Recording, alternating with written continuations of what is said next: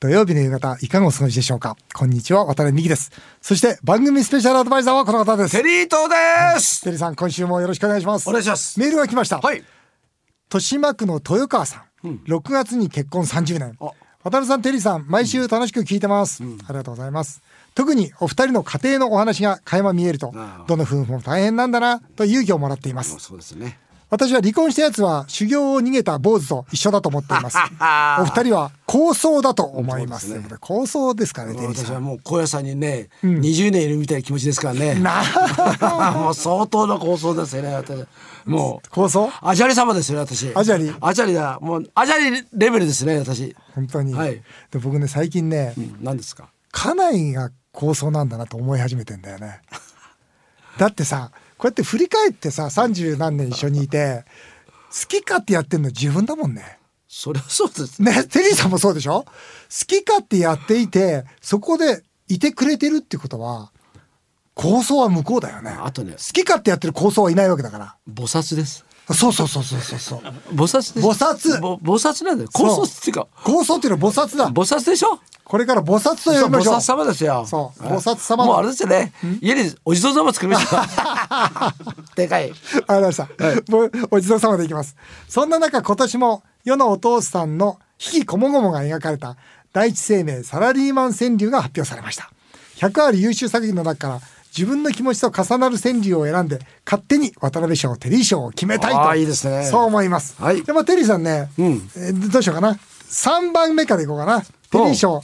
3位。おうどうぞ。エコなのかどんどん増えるマイバッああ、そうだよね。グこれもなんかねうんうちにもどんどん増えてますよねあ忘れちゃうからとつい買っちゃうんですよねじゃあ最近やっぱりレジの前に、いいま エコバッグあんのねエコバッグ売ってるから買っちゃうんだよねあ僕の3位は、はい会社では偉そうなのねと妻が言うあなんでこれ引っかかったかというと、僕うちの家内に言われたことあるんですよ、会社でも偉そうなのねと妻が言うって僕いつも家で偉そうだと思ってるんでしょうね、うんで会社社員に対しても偉そうじゃないですか、んだからあなた会社でも偉そうなのねって言われたことあるんですよそれがまたぴったりでなるほどこれ逆でしょ、うん会社では偉そうなのねと妻が言うってことね、会社はいまさにねはい、2番目は リモートの背景だけはタワマ ン風何ですかそれいやこれねどういうリモー意味なんですかいやこれリモート会議やってて、はい自分の後ろの背景が自分家嫌だからこれみんなやってるんですよあなるほどそうこれ実はああ後ろのね後ろ夜景にしたりあーあとはいかにもはあハワイアンにしたりねあー結構面白いですよあああなだるかほらどそ結構それでねうんスーツ着てる人にう後ろが美女がいたりねいろいろ面白いのがあるからなるほこどねれ結構面白いであすよー結構たみんな楽しんでますよねなるほど、はい、僕の2位はね、はい会社へは来るなと上司行けと妻と面白いよね、会社に来るな来るなって上司は言ってんのに妻は行け行けうんこれはね単純に面白いいいですね第2位ですはいそれでは、うんテレビ賞の発表 ですグータッチ妻は私にノータッチ え別にテレビさん別にいつもノータッチあそうなんですねまあ別差にいしいじゃ出んすまあそうですねいいじゃんはいではいきます渡辺賞入ります,、はいお願いします1位ですテレワークいつもと違う父を知るこれね本当にどういうことですか今の最近の子供たちが、あの仕事に対して意欲を燃やしたくなったのはこ親のかっこいい姿見てないからなんですよ、だから大工のかっこいいお父さんは子供は大工になりたいと思うんですよ、だからそれがサラリーマンっていう仕事って会社員って仕事って見えないんだよねなるほど何やってるか、だからそれがいつもと違う父を知って父の背中でその仕事を知るわけですよこれはね僕ね、最優秀だと思う、おお、うんでは最後にですね、この番組の準レギュラーとなりました本当なったのかよ性欲の強い営業マンもなんと性欲川柳を作ってきてくれたそうあ作ったんですかはいお願いしますそれでは営業マンよろしくお願いします二つ作ってもらいました。二つも作るのはいかよまず一つ目でございます。はい、性欲は自粛が効かないでもステイ。それは面白いね、自粛が効かないはいでもう一つどうぞでもステイしてんだ妻からの浮気の検査ギリ陰性。面白いこれ面白いうまいねうんはい、えーさて CM の後は元外交官佐藤勝さんと電話を結んでバイデン大統領で世界はどう変わるのか教えていただきますぜひお聞きください土曜日だけにこうしたらどうよアメリカの新大統領にバイデン大統領が就任しました。しかし、トランプ前大統領の個性が強かったことや、世界中の話題がコロナ一色で、今後のアメリカや世界がどうなっていくのか、多くの人がまだよくわかっていません。そこで今回は、こんな企画をお届けします。元外交官佐藤勝さんに聞く、今後のアメリカの見通し、バイデン大統領こうしたらどうよ。去年ゲストで出演してくださり大好評だった地の巨人こと作家で元外交官の佐藤勝さんとお電話を結びましてバイデン大統領でアメリカや世界はどうなっていくのか独自分析を伺いますさらに渡辺さんテリーさんにはバイデン大統領にこうしたらどうよと提言をもらいますお二人の提言がワシントンに届くのか注目です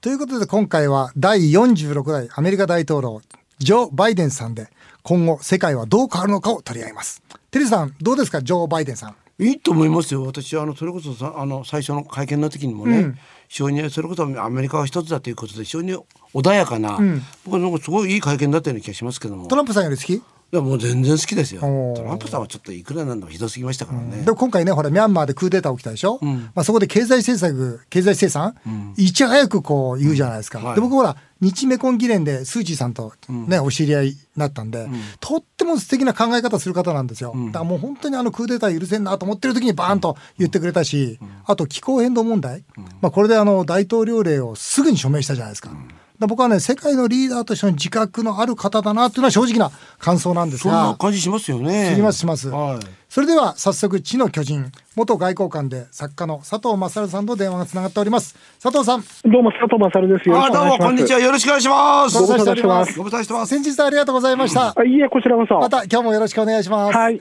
それでは楽いしみにしろんなてましたことを聞いていきますので、い、つもはいよろのしあのキくお願いしまレすのあるコメントでよろしくお願いいたします、はい。えーまず佐藤さんの情報ではバイデンさんの性格や人間性どんな人物と言われているか教えていただけますかあのですね、はい良くも悪くもいい人なんです。やっぱり顔えに出ーそてれるかもんら、ねあと同時に、あの、若い頃交通事故で瀕死の事故でもあってますしね、ああそあと、動脈瘤が破裂して死にかけたこともあるし、そういったところはサバイバーなんですよう。おーただね、はいただ今、テリーさんとあ渡辺さん話しておられた、うんミャンマーなんかの話も、はい確かに理想論からすると、うんあのお素晴らしいんですよね、うんうんバイデンさん言ってること、うんただ現実で考えると、ミャンマーの軍事政権との関係正常化したのは、オバマさんの時でしょ、はいはいそうです裏があるんですよ、えーどんな裏ですかオバマさんがやった外交って2つしかないのね、大きいのは、はい南スーダンの独立と、はい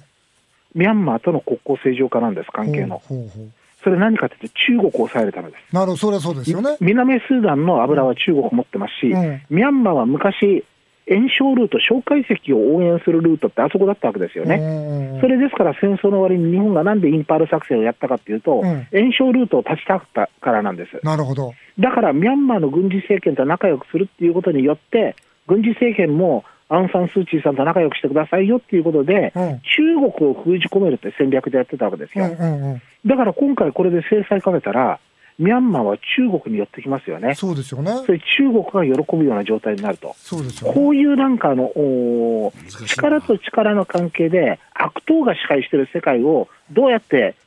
あのおー泳いでいくかっていうことは、ちょっと弱い感じしますね。なるほどねトランプはトランプ自身が悪党ですからね、なるほどあの悪党の発想、よくわかるわけです。 あであそうかバイデンさんいい人だからねそうなんでうす。ーんバイデンさんはこんなことをやるかもしれないっていうそのこれから新しいことですね今、はいトランプさんの言ってることはやったことはほとんど否定してるんですがバイデンさんが新しいことを始めるとしたらこんなことやるんじゃないかっていう見立てありますか、えこれはまず気候変動化の方ですよね。そうですねはい、えただね、バイデンさんがやろうとする前に、足元が崩れてくると思うんですよ。ほうほうどういうどうしてかというと、トランプっていう共通の敵がいたから、民主党の人たちまとまったんですね。はあはあは民主党はアイデンティティの政治ですから、あはい例えば、あの、おー黒人でストレートの人と、はいあと白人でアイルランド系のゲイの人とか、細かく分かれて、はい自分たちの主張をするわけでまとまらないんですよ。もともとね、そういう。はいうんうん。それだから、外交で例えば気候変動化をやろうという総論は賛成でも、うん。格論になるといろんな人がいろんな意見言うんで、うんまとめきれなくなっちゃうと思いますね。なるほどねなるほど民主党の難しさだよね、だからそうなんでです。民主党のまさに難しさで。難しさだねそれで日本との関係においては、うん人権を重視するっていうのは、うん中国なんかに厳しく出ると同時に、うん徴用工問題とか、うんこういったことでは、韓国寄りになってくる可能性があるんそうですかそよ。うかうんみ民主党らしくだからねはい、そうすると、トランプさんだと、状況はよくわかんないから、最後取引かと、で、いくら出すのと、うん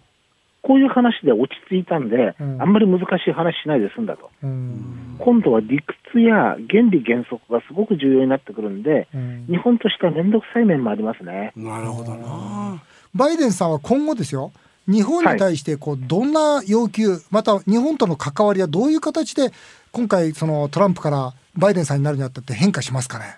あの、これはね、私あんまり大きく変化しないとあ。変化しない。ですから日本の負担をもっと増やしてくださいと。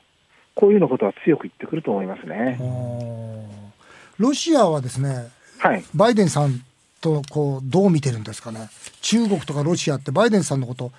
トランプよりも組みやすいと思ってるんですかねいや、逆ですね。やっぱりトランプは最後取引ができると思ってますけども、なるほどバイデンさんは原理原則で来ると。うんうん政治家としては両方ともちゃんと話できる人と思ってるんですけども、うんやっぱり基盤が違うと、バイデンさんの場合には、このアイデンティティ政治をやっている民主党が根っこにあるから、うーん、めんどくさいなーっていう、こういう感じはしてると思いますね。なるほどね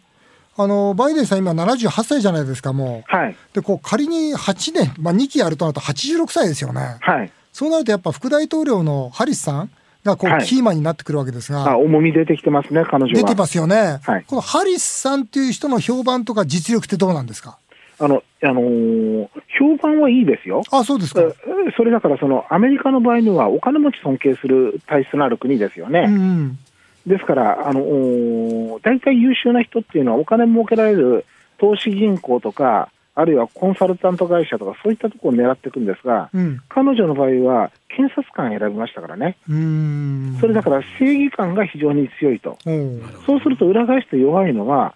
ちょっとやっぱりビジネスの世界においては、もう私より渡辺さんはずっと詳しいですけどねう、ん清濁合わせ飲むような世界もあるじゃわあけじりゃまないすあでりすまか。すはいはいその辺は弱いでしょうね。ああなるほどねだってあの渡辺さん知ってる中、あるいはテリーさん知ってる中で、検察官出身でビジネスで成功した人って誰か思い浮かぶ人いまいやす、日見たこ本となでい。見たことない、いないですうよんね。やっぱりあのね融通聞かないのが検察官ですから いや、融通聞きすぎちゃうと検察官困りますから。ああそりゃそうだ本当でですすかよらね、その意味で違う違検う才能ですよね。うんそ違りゃう才能なんでねす。そうでですよねすから、政治家になった時に、あのその才能がどういうふうに出てくるかっていうのは、これからで、まだ未知数ですね。行政官とか、検察官僚としてはよくできました。うんそれから州の司法長官としてもよくできました、はいただその先でうまくできるかどうか、特にビジネスの世界の人たちからの応援を得られるかどうかが鍵になってくると思います。あの日本としては気になるのはですね。はい、北朝鮮との関係だと思うんですけども、はいそれこそトランプさんは意外とまああんな感じでぐずぐずやってましたけども今後アメリカは北朝鮮に対してどういう接し方をするんでしょうか、北朝鮮、原理原則ですから、おめえ隠れてミサイル作って、核作ってだなと、うん不手やつだなと、うんそれで悪党とかこういう感じになると思うんですね。うんところが、我が菅総理はん全然違うスタンスで、うん北朝鮮との国交正常化に向けていこうと思ってますからね。あ本当ですかええ、ですから、オリンピックやるんだったら、これあの、別にどっから得てる情報じゃないんですけど、私の今見てるとこですよ、はいキム・ヨジョンさん呼ぶと思いますよ、日本は。え本当ですかえ、だから顧問団長かなんかでヨジョンさん呼ぶと思いますよ。それで北朝鮮がやってくれば、また日朝関係、急に動くかあ可能性もあると思います。ということは日本はその北朝鮮の核保有をもう認めるっていう方向なんですかあの結局ね、核保有のが結論から言うと、そっちの方向になっちゃいますねっていうのは、脅威っていうのは、意思かける能力なんですね。うんで、北朝鮮の核兵器をぶっ壊すためには、うんあのアメリカと日本、いろいろ協議してるんですが、大体シナリオとしてですよ、うん北が攻めてきたら3日でソウル落ちちゃうんですよ、うんそれで35万人ぐらい死ぬ、うんそれを2ヶ月でアメリカは北朝鮮全域をあのお占領するんですがね、はいその数倍の死者が出るんです。うんですから、外交のプロとか安全保障のプロたちの本音は、うん核を実際に除去する外科手術をすると、うん死者が出すぎると、なるほど。そうなりますよねだからこれは容認してどうやって意思をなくすかっていう、うんそっちの方にもう傾いちゃってますね。いやでもそれって感覚は拉致問題とも近いですよね。ただ、拉致問題に関しては、とにかく今、情報が何も入ってこないわけだから、平壌に連絡事務所かなんかでも作って、少しでもダイレクトに情報を入れられるようなことをやって、可能性探求していくっていう、多分そっちの方向に今の政権は動いてると思います、経ね。済制裁ばかりしてたって結局全然拉致飽きませんもんね。いや、あの、北朝鮮はむしろテリーさんの方が専門なんですけどね、うん制裁っていうのは、締めたり緩めたりするから効果あるわけじゃないですか。うん、そうですよいねつも締めとけば依存しない体制になるから、制裁加えたって意味ないんですよい。やその通りだと思います。だから押し引きの、押し引きで日本人真面目だからね、ん押すとこは押すだけぐーっていっちゃって、引くことしないと今度押すことできなくなっちゃうんですよ。そうだよね。そのジレンマ入っちゃってますね。はいな。るほどね。あいろんなこと聞きたいんですけどね。マサルさんのね、あの佐藤さんの本読ませていただいてね、あのその米中危機っていうことについて触れられてるんですが、はいこの米中危機ということについての衝突の可能性。まあ、最近台湾がね、もし独立するんだったらこれは戦争を意味するみたいなことを中国が言い出したりね、はい結構なんかこうきな臭くなってるじゃないですかいや、気な臭くなってますよ。これどそれうでどうですか台湾中国アメリカ、いや、これ気をつけないといけないのはですね、はい中国のパイロットで、はいなんていうのかな、あの日本の雰囲気でいうと、元暴走族だったみたいな結構いるんですよ。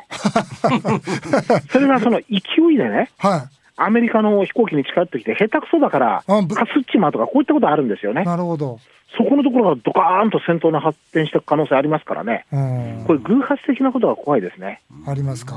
うんロシアのパイロットはね、はい腕いいから、は日本の自衛官と本当にギリギリのところで平行飛行していくんですよ。なるほど。それで向こうの方が漢字でね、あのコピー用紙に平和とか書いて、うん。こっちの方で手振ったりとか、そんな感じで分け合えてやってますからね、ああ、こそういなうん試合ですかみたく。ほーで中国とアメリカは出会いがあんまりないですから、うんそこのところで暴走族みたいなのが来ると、偶発的なことが起きて、出会い頭でね。その偶発的な時に、ちゃんと収めることができるかどうかっていうのは怖いんですよなねる。ほどね。テリーさんなんかありますかい。やらまあ偶発的ではないんですが香港問題ですよね。このままそれこそまあ民間人とかですねどんどんどんどん今まあ逮捕したりですね規制してますよね。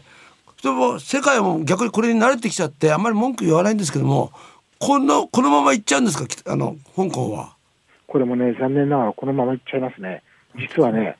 コロナで中国自信つけてますね。あ、そうですか。あ日本やあの欧米から見るとめちゃくちゃじゃないかと、この、うんあ形でのあの取り締まりはと。うん。ところが実際、経済2.4%成長しちゃったでしょ。そうですね。先進諸国で唯一ですよそうね。ですね。それに封じ込めに成功してるのは、やっぱり認めないといけないですようねん。そうだと思います。だからそう独する裁と独、裁国家強いですよ。ええうんだから自信つけちゃって、香港のあるだって、似てこうが焼いてこうが勝ちじゃないかと。いやそうなんだよ、ね。相当だからね、あの自信つけてるとともに、我々日本を含めてね、軽く見られてますね。なるほど、わかりました。佐藤さん、ありがとうございました。貴重な情報、どういたしまして本当ありがとうございます。どういたしましてあの、また世界に動きがあった時は、あの、ラジオはでまたよろしくお願いします。いろいろ教えてください。はいまた声あかりがけてとうくごだざいました。ありざいどうもがとうございました。ありがとうございます本当ありがとうございま。失礼しますよろしくお願いします。ということで、テリーさん、今の佐藤さんの話どうでしたか佐藤さんの話聞いてると、夕刊富士聞いてみたいです よね。もうなんか夕刊富士とトースポとねいや、だけど、う現代詳しいねい。やすごいあとね喋ってることが、なんかこのガサツな感じがしていいですよねなんか ちょっとあ荒っぽい感じがしてわかるわかる。ね面白いなあ、え。なんかあれなんかあれですよディナーショーとかやってほしいですよね非常にわかりやすいしね。いや、佐藤さん大したもんだ。面白まいなたまた来てもらいましょうね。はいでは最後にですね、バイデン大統領にこうしたらどうよっていう提言をですね、私とテリーさん、色紙に書きました、はいそれぞれ発表したいと思います。まず私から、はいあの発表させていただきます。はいえーバイデンさんへの期待、うんアメリカファーストではなく、地球ファーストの大統領へと。なるほどね、やっぱり地球全体最適ってものを意識しながら、この政治をやっていただきたいなというのは、それ切なる願いです。テリーさん、私はこれですバイデンさんヤンキースは田中外しで優勝できるんで すかすいません本当にすいま せん本本当この、この今の20分は何だったんだろ う当にすいませんすべてぶち壊していただけるような。はいはい、わかりました。失礼しましたえーということで、小池都知事なら、えーあの二人がラジオであんなこと言っていたと耳に入るかもしれませんが、バイデン大統領には届かない気もします。ぜひ私たちの提言も参考にしていただきたいと思います。以上、今回はバイデン大統領、こうしたら同様でした。さあ、続いてはメールを紹介させていただきます。えー、まっちゃんです、えーメキシコで夫の携帯に見知らぬ女性の写真を見つけた妻が、夫をナイフで刺した事件が話題を集めています。その写真に写っていたのは、実は昔の自分だったそうです。 この話面白いね。すごいこんなのあったんだお二人は奥さんから嫉妬されたことがありますかてるさん嫉妬されたことある昔ありましたよあ、あったじゃん。だから、ゆ結婚指輪投げ捨てられたんじゃそんうそうもう一個あるんですよ、うん僕はねあの女の子と結婚した頃女の子と、うんあの車乗ってた時に、うん後ろのかみさん頭良くて、うん助手席のサンバイザーあるでしょ、うんあの後ろに、 うん。俺たちの結婚式の写真を貼ってたんですうわおしてこのめくったら、うんそそれを俺が先に見つけちゃったんですよ、あ危ない危ないそ危ないこんなものがこんなとこで面白い。思いっきり剥がしましたよあ、そう。もう食べたやりましたそれあ、そう。すごいでしょ、えー奥さんやるな奥。さんやったんですよあの子のあの子の偉かったな奥さんも偉かったな。今はもうね諦めてますけどあ僕はあんま嫉妬された経験ないんだよな。な、本当ないの。あそうう、ん、まあ、多分嫉妬してえないんじゃない浮気がバレてないのっていうか、浮気なんかしないしな。しましょう よえ しないしな。 2021年はしましょうよあちょっと僕はほらモテ期だから。そうでしょ2021年やりましょうよいや、まだね、起きないんだよ、何にも。あれ、外れたら、本当島田には言っとこう。いや平気ですこれダねメだよ、それは。つっていやコロナが終わってからですコロナ終わってええから終ねわってコかロナら終わってからね。品川区の S さん、えー飲食店が悪い、若者が悪い、政治家が悪いと、とかく人の責任にしがちでギスギスしている昨今です。私は性欲が強いんですという一般の人が急に出てくるこの番組のノリが大好きうでんす。 そうですね 大事ですよ完全にコロナが終わったら渡辺さんテリーさん性欲が強い営業マンさんの3人は何をしたいですかということで、まずテリーさんはいこのコロナ終わったら何したいですか、もう遊び回りたいですよね何して遊ぶんですかいやとりあえず女の子はぶらかしたいですよねええ性欲の強い営業マン何したいですか、はい。私真っ先にあのエンターテインメントバーに行きたいです。何エンターテインメントパーってあの熊本にあるんですけども。熊本にあんだ、どういうのあのまあす店員の女性がうんこうワイシャツを着てるんですね。で。ちょっとあの、えーまあある時間になりましたら、うん水鉄砲が刺されましてそれをかけれるっていもうのすごいもうすごいいい店があるんです。さすが性欲が強い営業マン、完全に昭和ですねそうすごい僕はね、あれもう本当今海外が行けないでしょ、うんだからもう早く世界行って、まあお店もそうだし学校もそうだし個人の子供たちもそうだしさ、でアメリカとか中国進出考えてるから、やっぱ早く海外行ってね仕事したいなって思うなあーそうですよねんまあ確かにこれはそうですよね早くもうコロナ終わってほしいですわ、はいあっという間にお時間になりました、はい以上メール紹介でしたテリーとさんまた来週もよろしくお願いします日本放送渡辺美希5年後の夢を語ろうこの番組ではリスナーの皆さんのメールをお待ちしておりますメールアドレスは夢 5-1242.com 夢 5-1242.com また来週のこのお時間にお会いしましょうお相手は渡辺美希でしたあなたの夢が叶いますように